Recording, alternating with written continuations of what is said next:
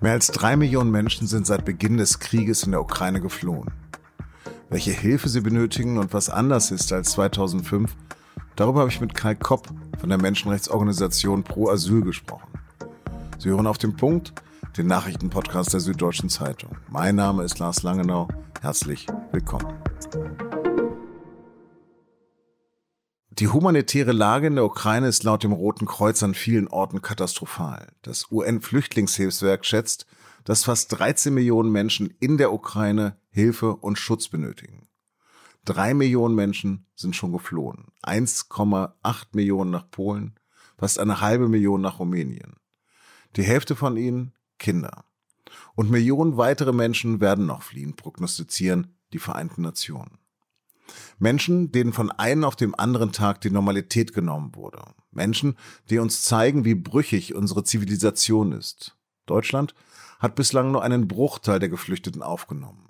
Nach Angaben der Bundesregierung sind es 175.000. Tatsächlich aber dürfte die Zahl weitaus höher liegen, denn Ukrainer können ohne Visum einreisen und müssen sich nicht sofort registrieren. An diesem Donnerstag wollen Kanzler Scholz und die Ministerpräsidenten und Ministerpräsidentinnen über Aufnahme, Verteilung und Kosten sprechen.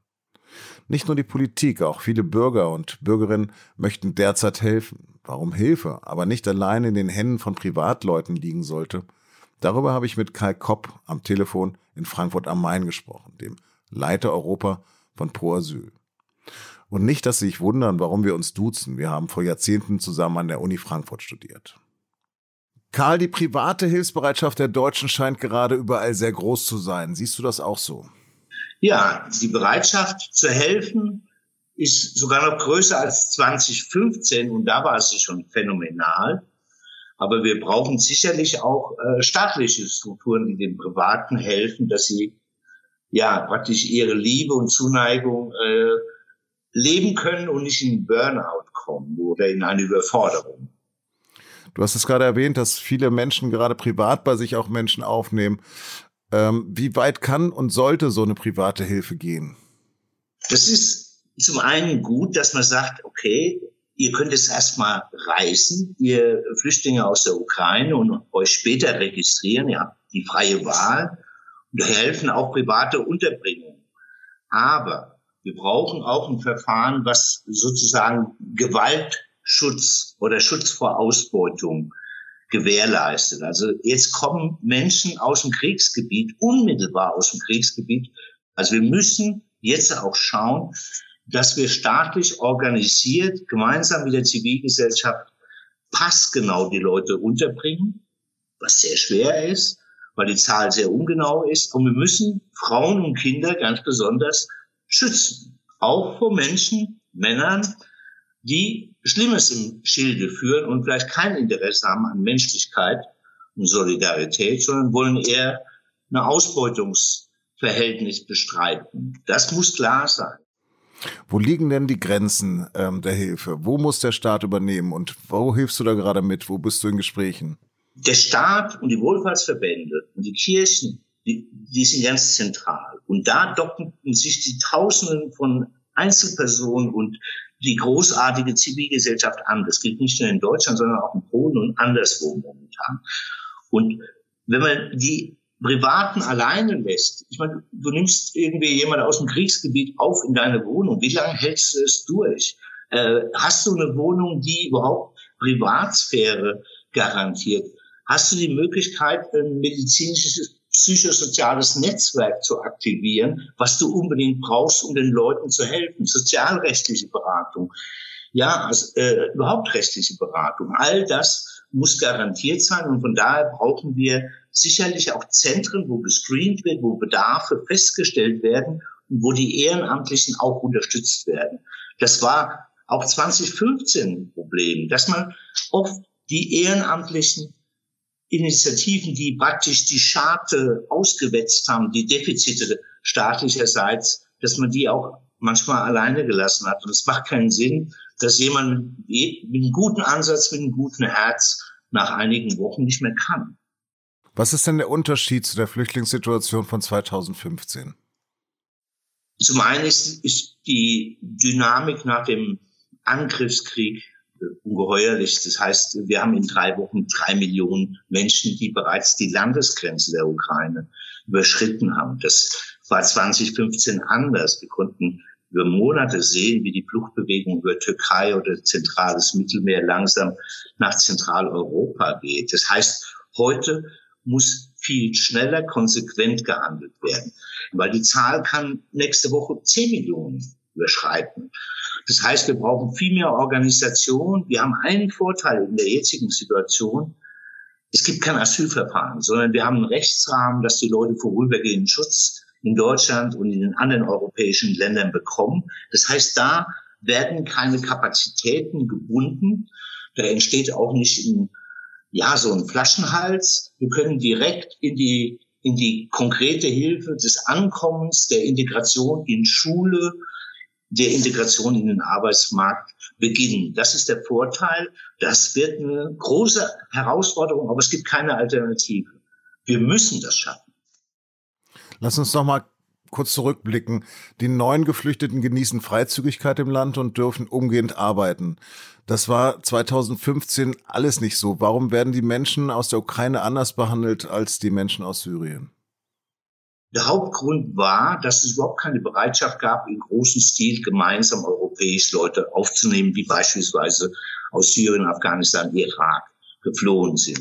In diesem Krieg, Angriffskrieg ist es anders, es ist die europäische Nachbarschaft. Ja, das ist, äh, es gibt äh, keine Zwangsverteilung, das ist ganz wichtig bei diesem einheitlichen Beschluss. Das heißt, Schutzsuchende können aus Ungarn weiterreisen nach Frankreich, ja. Und äh, dementsprechend war es leichter, die Einstimmigkeit herzustellen. Aber es gibt noch ein anderes Problem, dass manche Menschen Unterscheidungen machen.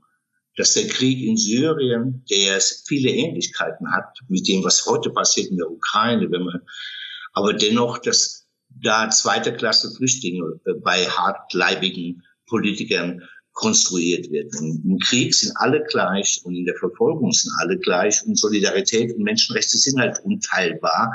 Das muss uns auch jetzt klar sein. Wir dürfen nicht First-Class, Second-Class Flüchtlinge konstruieren. Damals kann ich mich aber auch an eine große Hilfsbereitschaft erinnern, aber die kippte irgendwann. Was war damals deiner Meinung nach der Punkt, an dem es gekippt ist? Der Game Changer in Deutschland und Europa war im Diskurs, sagen auch viele Kolleginnen aus anderen Ländern, äh, die Nacht von Köln, die Silve Silvesternacht von Köln. Aber es ist nur ein Moment, wo es zu den sexuellen Übergriffen kam.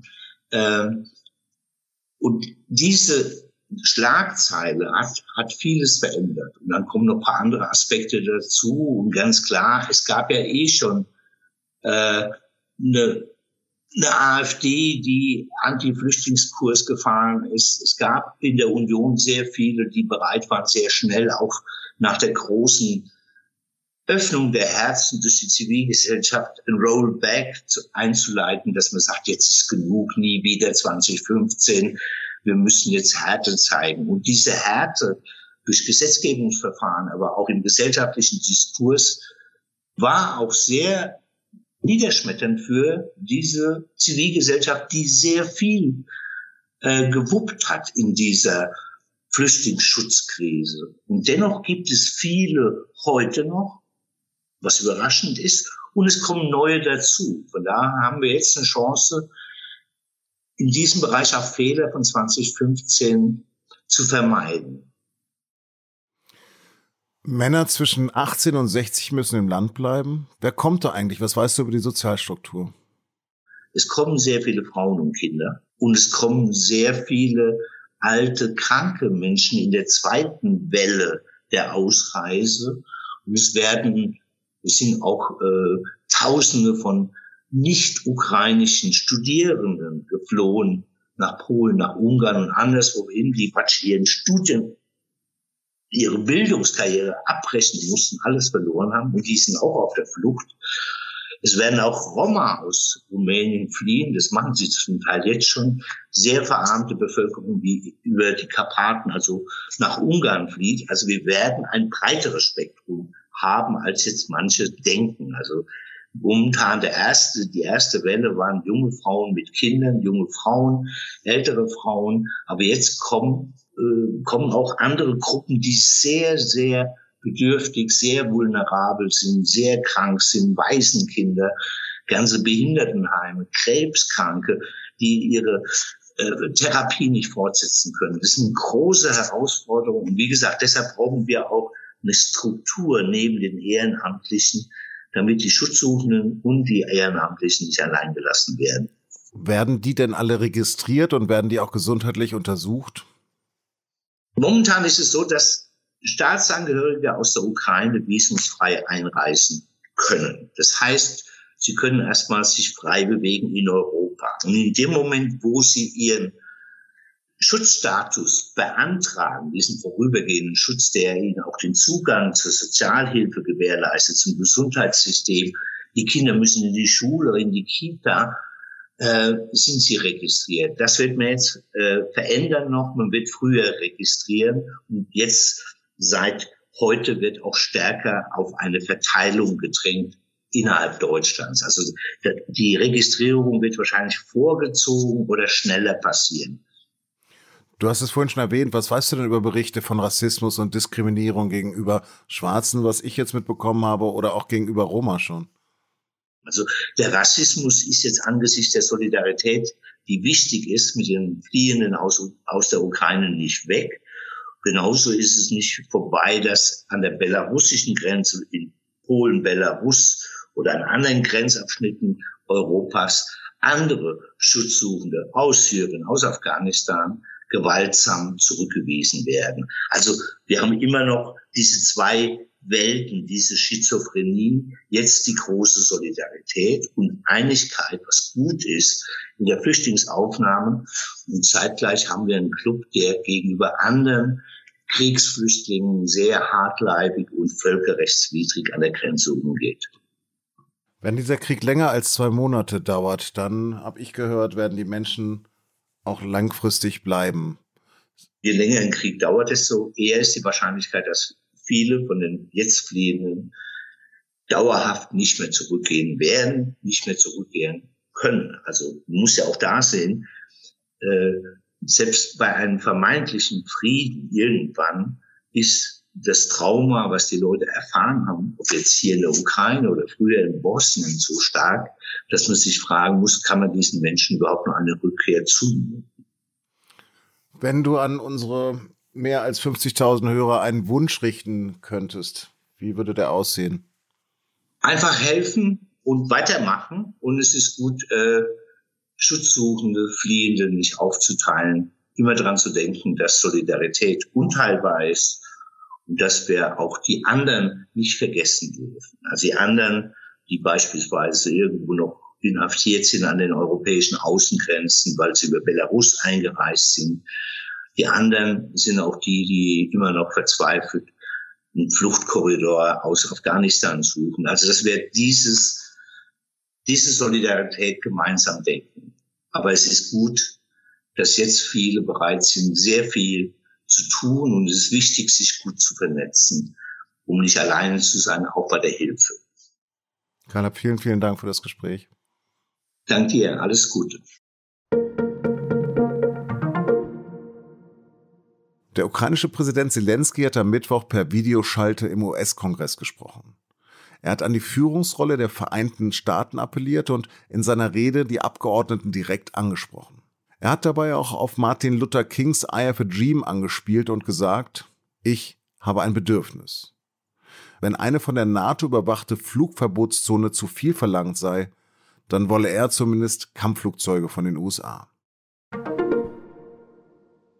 Ein starkes Erdbeben hat am Mittwochabend Ortszeit Fukushima erschüttert. Japans meteorologische Behörde gab eine Tsunami-Warnung für die umliegenden Regierungsbezirke aus. Ob es in der Atomruine in Fukushima Schäden gab, war zunächst nicht bekannt. Das starke und lang anhaltende Beben war auch in Tokio zu spüren. Bei SZDE werden sie auf dem Laufenden gehalten.